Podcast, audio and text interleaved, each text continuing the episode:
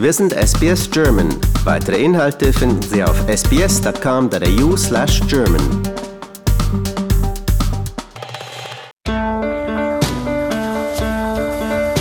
Herzlich willkommen zum Podcast Abenteuer lesen.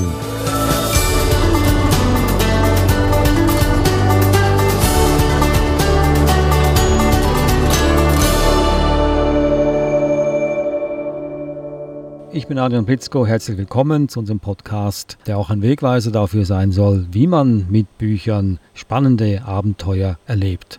Heute bin ich alleine mhm. da, weil meine Kollegin Eva Murer verhindert ist, ins Studio zu kommen, aber es macht nichts. Ich habe dann äh, mich geopfert, das alleine durchzuziehen, aber so ganz alleine bin ich doch nicht, denn ich habe Verstärkung, denn am anderen Ende der Telefonleitung wartet nämlich eine Kinderbuchautorin aus Berlin, und sie ist keine Unbekannte. Ihr Name ist Nina Hundertschnee. Jetzt mal gucken, ob sie da ist. Hallo, Frau Hundertschnee.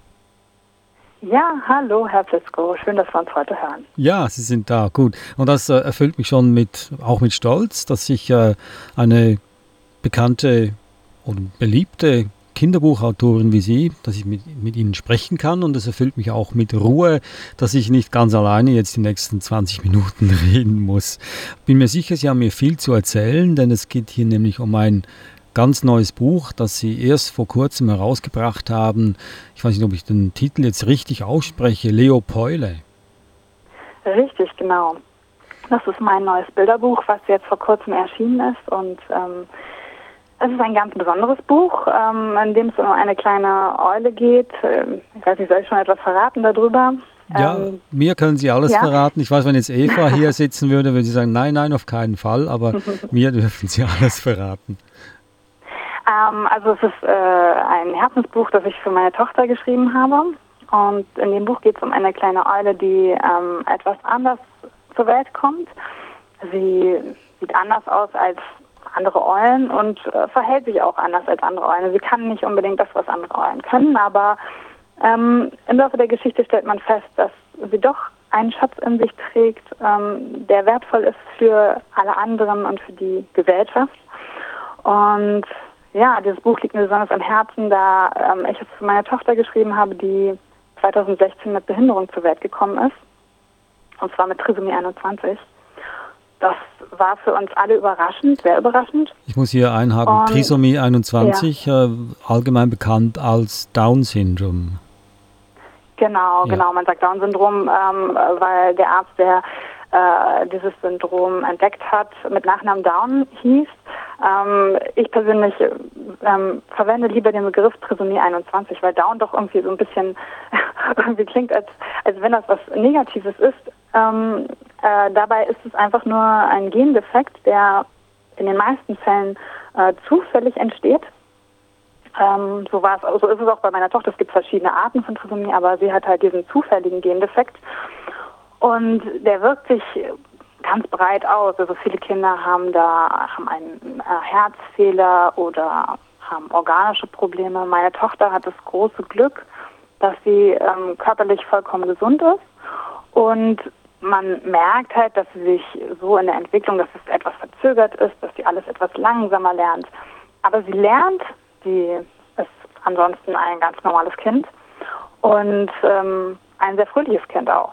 Und ja, das versuche ich in dieser Geschichte, also bei Leopold, auch wiederzuspiegeln und zu zeigen, dass das Anderssein nichts Schlechtes ist, sondern dass Anderssein ganz normal ist und zum Leben dazugehört. Also kann man sagen, dass dieses Buch eine ganz persönliche Geschichte ist von Ihnen und von Ihrer Tochter? Genau, also es geht ja in dem Buch um Tiere und nicht um Menschen, aber es ist schon ja, angelehnt an das, was ich erlebt habe. Denn nach der Geburt, also wir haben, wir wussten es vorher nicht, wir haben das einen Tag nach der Geburt erfahren, dass unsere Tochter äh, diesen Gendefekt hat. Und die Ärzte im Krankenhaus haben dann erstmal irgendwie alles aufgezählt, was meine Tochter voraussichtlich nicht können wird. Ne? Also sie, so sag ich mal, dass sie voraussichtlich kein, kein Mathe können wird. Da waren halt wirklich auch teilweise äh, ja, abstruse Geschichten dabei, wo man sich fragt, kann man das denn schon von einem Menschen oder einem Menschen vorhersagen, der gerade einen Tag alt ist? Ne? Also dann mir wurde gesagt, dass meine Tochter vielleicht nicht hüpfen kann.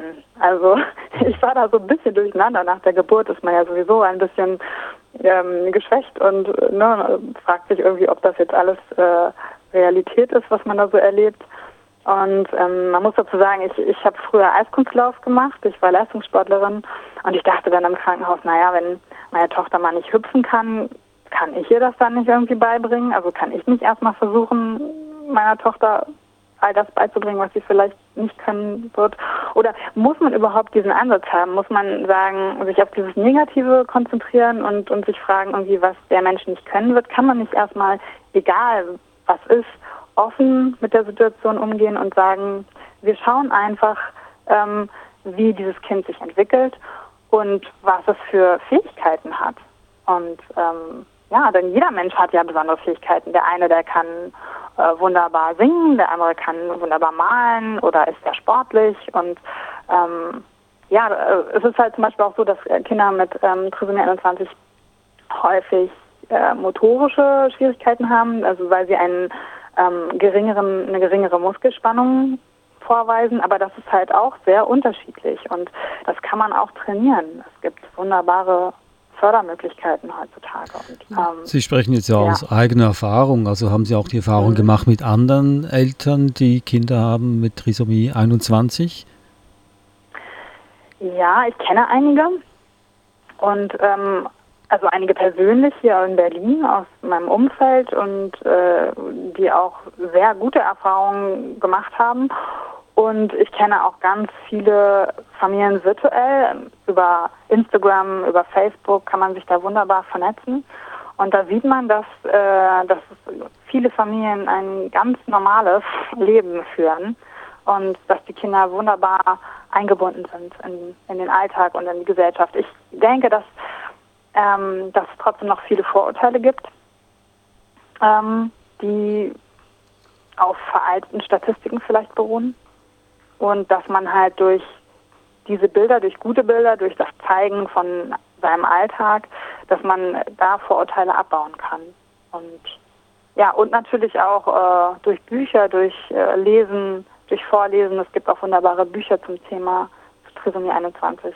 Und äh, das war jetzt ähm, nicht mein mein Bedürfnis, das zu erzählen, denn ich bin kein Experte für Trisomie 21. Ich kann nur das erzählen, was ich mit meiner Tochter erlebe. Und ähm, aber es gibt wunderbare Bücher ähm, und ich glaube, dass dass das die junge Generation ähm, da vielleicht auch offener mit umgeht und anders mit umgeht als noch, sage ich mal, eine ältere Generation, die auch andere Dinge gelernt hat in der Schule. Denn ähm, also ich zum Beispiel wusste auch erstmal nichts damit anzufangen. Mhm. Mit dem, also was bedeutet das? Also klar, Trisomie 21 war mir ein Begriff, als die Ärzte mir das gesagt haben.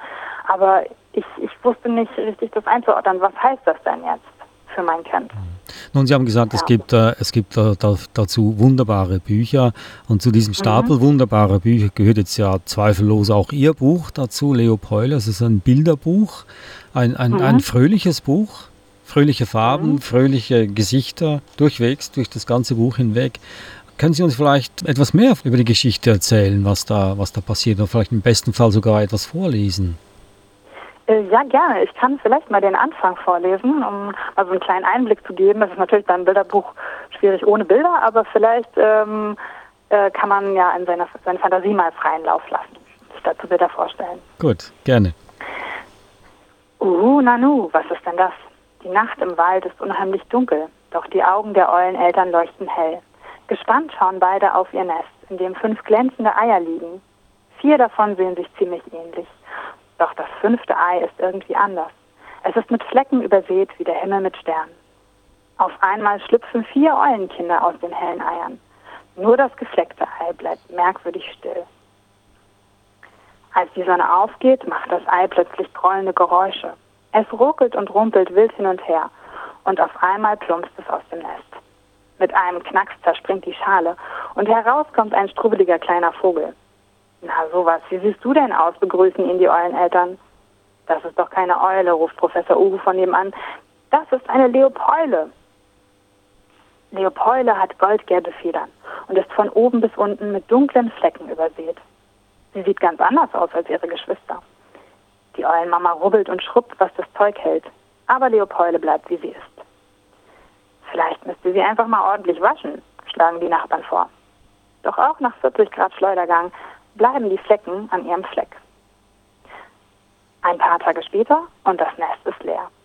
Die kleinen Eulen erkunden die Gegend und schauen sich alles ganz genau an. Nur Leopolde traut sich nicht. Sie sitzt still da und blinzelt vorsichtig. Am ersten Tag im Kindergarten sind alle wahnsinnig aufgeregt. Besonders als Leopold erscheint. Die anderen Vögel bestaunen ihr Gefieder. Was ist das? fragt das Rotkehlchen neugierig. Ich weiß nicht, antwortet Leopold schüchtern. Ich glaube, das bin einfach ich. Ja, das war so ein kleiner Vorgeschmack auf ja. die gesamte Geschichte. Ja, und ich habe ähm, währenddessen habe ich ja mhm. fleißig mitgeblättert und mir dann auch die Bilder angeguckt. Aber so mhm. wie Sie es gelesen haben, äh, kann man sich die Bilder auch ganz einfach im Kopf selber zusammenstellen. Ich, ich möchte dazu sagen, dass es äh, bis jetzt, wenn man das Buch nicht kennt, die Geschichte nicht kennt, bis jetzt mhm. eigentlich außer dem Aussehen, dass sie Flecken hat, die die äh, Leopold, dass nichts darauf hinweist, dass sie anders ist als die anderen. Wie, ähm, wie schwierig war das für Sie beim Schreiben, dass Sie so langsam dann in, das, in dieses Feld hineinkommen, dass man dann merkt, dass da doch etwas anders ist mit dieser Eule? Also gar nicht schwer eigentlich. Ich hatte schon, ähm, sag ich mal, schon immer die Idee, etwas mit Eulen, ein Buch mit Eulen zu schreiben, weil meine Mutter leidenschaftliche Eulensammlerin ist. Also ich bin in einem Haus voller Eulen groß geworden, also keine echten natürlich, aber äh, mhm. ganz viele Eulen um mich rum. Und deswegen, ich hatte schon immer mal irgendwie die Idee, ein, ein Buch mit Eulen zu schreiben. Und bei mir ist es so, die Geschichten, die ergeben sich. Und ich äh, habe auch dieses Buch sehr intuitiv geschrieben. Und natürlich überarbeitet man das dann und äh, schaut dann irgendwie, okay, wo, was möchte man drin haben. Also mir war auch wichtig zu zeigen, irgendwie die anderen Eulen, die sind zwar erstaunt, auch die Eltern von Leopolde sind erstaunt, dass Leopolde anders aussieht. Und dass sie die, dass sie halt erstmal die Dinge nicht so kann. Sie kann nicht fliegen, ne? sie kann nicht singen, das, was andere Eulen können. Aber mir war wichtig zu zeigen, dass sie, dass sie auf nur auf Erstaunen stößt und nicht irgendwie, dass sie verspottet wird oder sowas. Das wollte ich nicht mit reinbringen, sondern es geht in diesem Buch eigentlich ja auch viel mehr darum, dass was in ihr steckt, das besondere Talent, was sie hat, das jeder von uns hat und dass zum einen sie selber entdecken muss, um für sich zu sehen, sie ist stark und auch, dass die anderen das entdecken und wahrnehmen, dass sie äh, etwas in sich trägt, was, was wertvoll ist. Das war mir wichtig. Und das mhm. hat sich irgendwie so ergeben. Also ich meine, ich habe es natürlich auch selber erlebt, so ein bisschen. Das mit dem, dass die Eltern versuchen, ihrer Tochter die Flecken abzuwaschen, das zeigt ja, dass sie erstmal überrascht sind und nicht wissen, wie sie mit der Situation umgehen sollen. Und so ging es mir auch. Also ich habe es ja einen Tag nach der Geburt erfahren und war auch erstmal, ja, bin aus allen Wolken gefallen, weil ich das nicht erwartet hatte. Aber das heißt ja nicht, dass man sein Kind nicht liebt, sondern das heißt einfach nur, dass man lernen muss, damit umzugehen. Und ähm, ich hoffe, dass vielleicht auch dieses Buch dazu beitragen kann, dass man ja sieht, irgendwie, wenn ich von vornherein gewusst hätte, wie meine Tochter sich entwickelt und wie was für ein tolles, toller Mensch sie ist, ähm, dann hätte ich auch am Anfang vielleicht ähm, ja mir nicht so Sorgen gemacht oder die Situation auch vielleicht anders annehmen können am Anfang. Als Sie das Buch die, Geschichte geschrieben haben, so intuitiv, wie sie über die Feder gekommen ist, aber Sie hatten sicher eine bestimmte Person äh, vor Augen, oder nicht? Naja, ich hatte meine Tochter natürlich ja. ähm, im Sinn, ne? Und das, was die Ärzte gesagt haben, was sie alles nicht können wird. Mhm. So. Und aber dass man das ja. Ich meine, ja? ich meine vor Augen, äh, Sie haben diese Geschichte für Ihre Tochter geschrieben? Oder? Mhm. Ja. Und genau, genau. Wie war die Reaktion? Wie war die Reaktion Ihrer Tochter, als sie das, als sie die Geschichte dann äh, vorgelesen bekommen hat oder selber gelesen hat? Ich weiß nicht, äh, wie alt Ihre Tochter ist. Ja, meine Tochter ist ja noch sehr klein. Die wird ähm, im April jetzt vier. Und ich habe noch einen Sohn, der ist sechs Jahre alt. Und also meine Kinder, die fanden die natürlich toll, die Geschichte. Ja.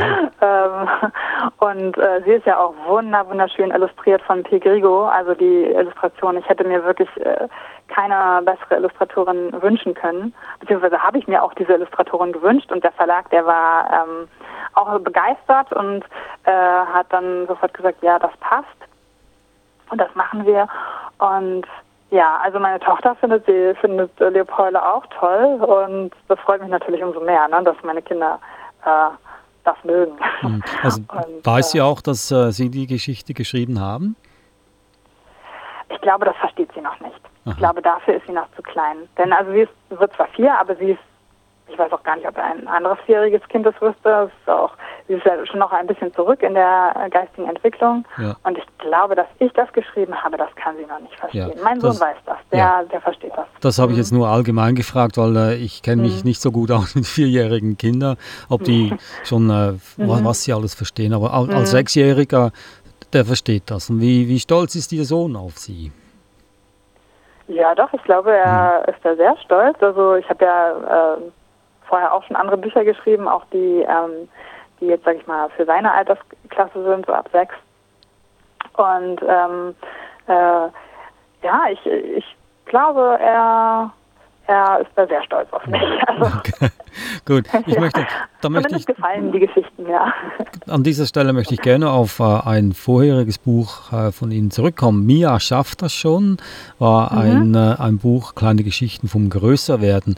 Ist das ein, mhm. ein Thema, das so durch Ihre Bücher zieht, dass Sie versuchen, Kindern zu zeigen, wie stark sie sind oder stark werden können oder wie sie erwachsen werden können oder groß werden können? Ist das ein Anliegen für Sie?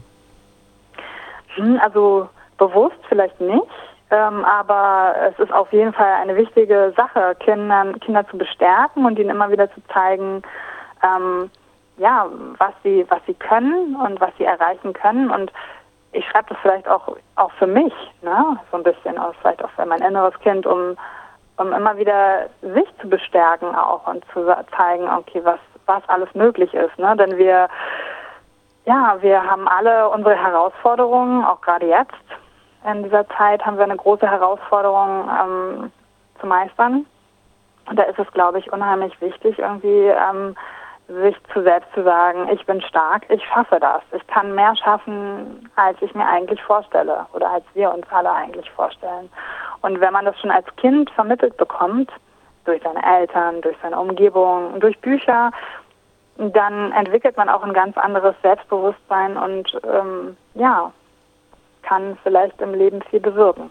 Es ist ja, Schreiben ist ja auch eine Kunst und es entsteht einfach man oft aus dem Bauch raus dass man Dinge schreibt. Und ähm, ich habe ja schon so viele Geschichten geschrieben, auch Mia schafft das schon. Das ist eine das war eine Geschichtensammlung, die lange, lange, lange hier bei mir rumlag. Und ähm, ne, also die Dinge kommen dann irgendwann, werden sie veröffentlicht und man hat sie vielleicht zu einem Zeitpunkt auch geschrieben, wo man selber ähm, ja vielleicht einfach auch irgendwie Unterstützung brauchte. Und dann schreibt man das so aus seinem inneren Bedürfnis heraus, sich selbst irgendwie zu stärken und Selbstunterstützung zu geben. So wie jetzt auch. Ne? Jetzt ist so gerade eine Zeit, wo man unsicher ist, wo man ähm, ja nicht weiß irgendwie, wie es weitergeht und wie lange dieser Zustand so anhält.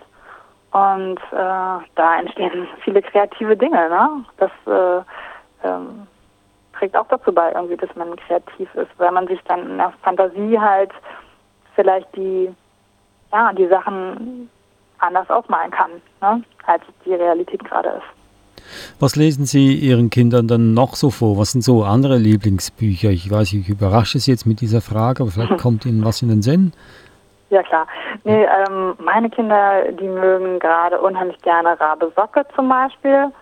Oder ähm, dann auch Bücher, die ich noch aus meiner Kindheit habe, wie zum Beispiel Willi Wieberg. Ich weiß nicht, ob Sie das kennen. Hm, nein, ähm, nein. Willi Wieberg, der erlebt auch so Alltagsgeschichten und das sind ganz lustige Bücher und äh, da lesen wir sehr gerne drauf vor. Oder Der kleine Drache Kokosnuss steht hoch im Kurs. Ja, das kenne ich, ja. ja. Mhm. Mhm.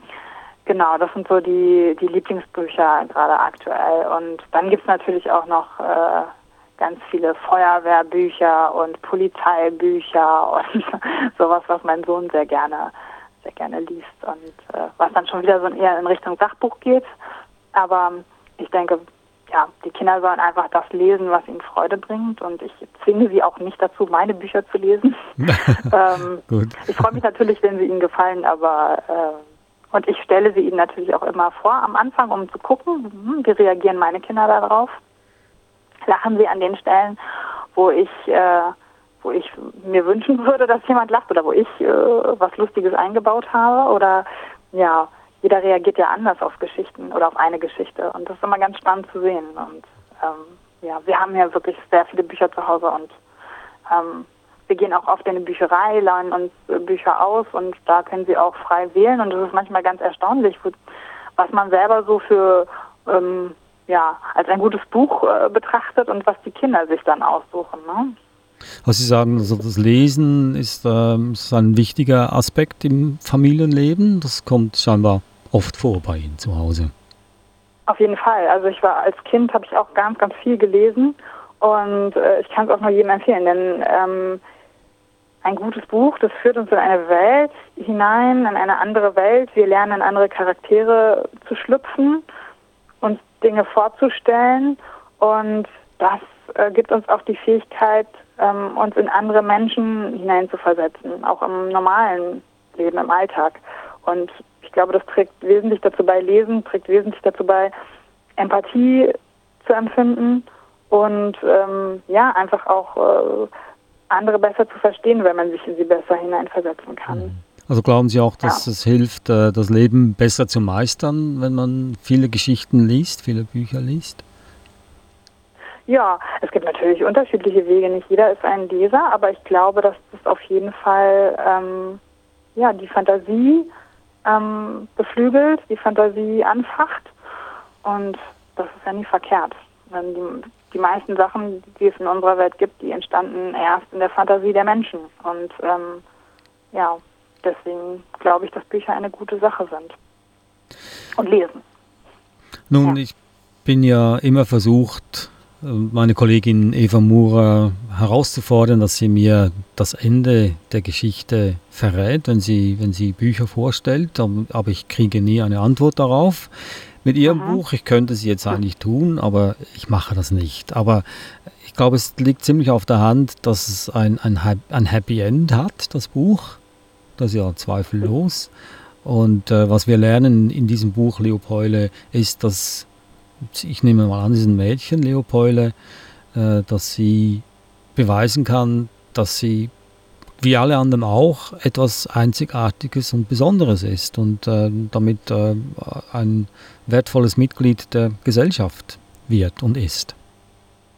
Genau so sieht es aus und äh, was Sie gesagt haben, das fand ich ganz spannend, dass äh, Leopolde in meiner Vorstellung war sie natürlich ein Mädchen, weil ich ja für meine Tochter geschrieben habe, aber ich habe auch jetzt schon dieser Stimmen gehört, die gesagt haben, es ist ein Leopold, ein Junge. Okay. Also ich glaube, das ist auch vielleicht, das war mir gar nicht so klar, dass man das auch so sehen kann, aber das ist ganz gut, weil es ja für Mädchen und Jungen gleichermaßen ja, ja. Gedacht also, ist. Ja. Ich habe das jetzt ja. auch nur ganz spontan gesagt, dass es ein Mädchen ist, weil ich äh, die Wimpern, äh, mhm. Wimpern sind mir ins Auge gestochen.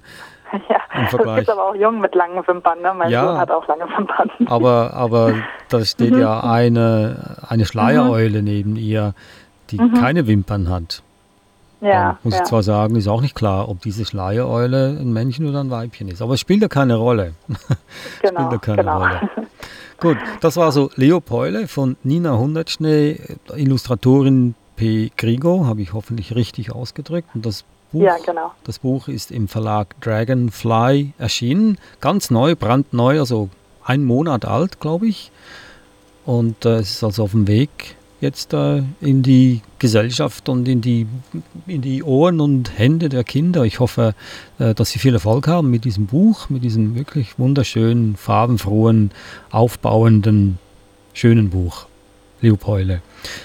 Nina Hundertschnee, allerliebsten Dank für Ihre Zeit und äh, für den Einblick in, in Ihr Schreiben und Ihr Privatleben auch. Besten Dank. Ja, herzlichen Dank und viele Grüße nach Australien.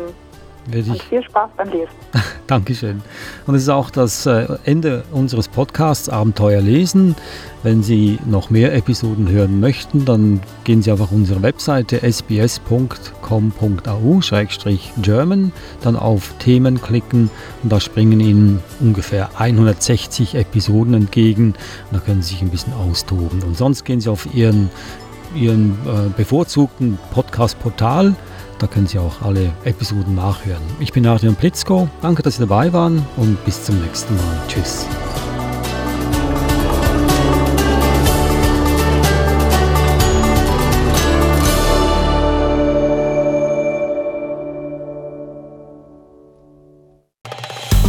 Liken, teilen und kommentieren Sie unsere Inhalte bei facebook.com/sbsgerman.